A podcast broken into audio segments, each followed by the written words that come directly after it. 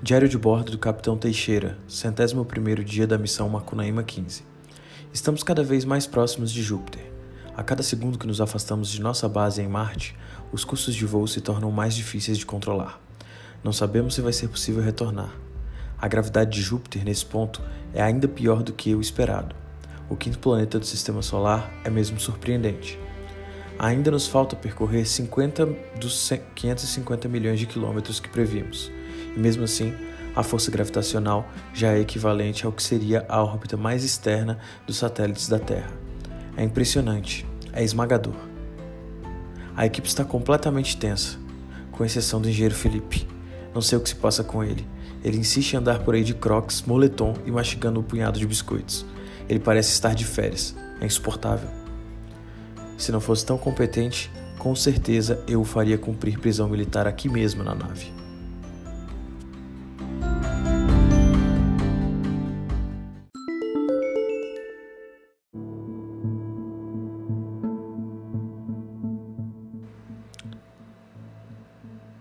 Diário de bordo do Capitão Teixeira, centésimo segundo dia da missão Macunaíma 15.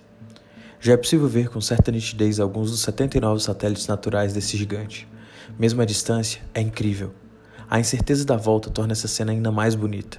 Tentaremos nossa última opção, que é a de pousar no satélite Europa e retornar dali mesmo. A essa altura, Io, Callisto e Ganymedes já estão fora de cogitação. Espero que nossos cálculos estejam certos.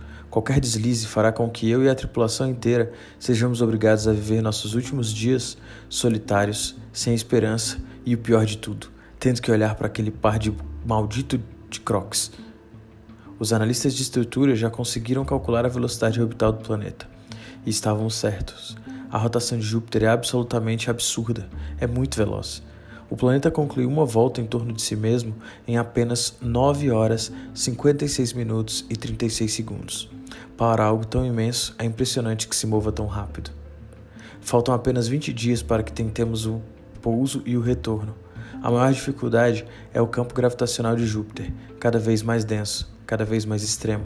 O planeta parece querer nos engolir a qualquer custo. Se essa missão tivesse acontecido antes, as chances de retorno seriam menores que zero. Agora entendo por que o chefe da agência espacial estava tão relutante com essa missão.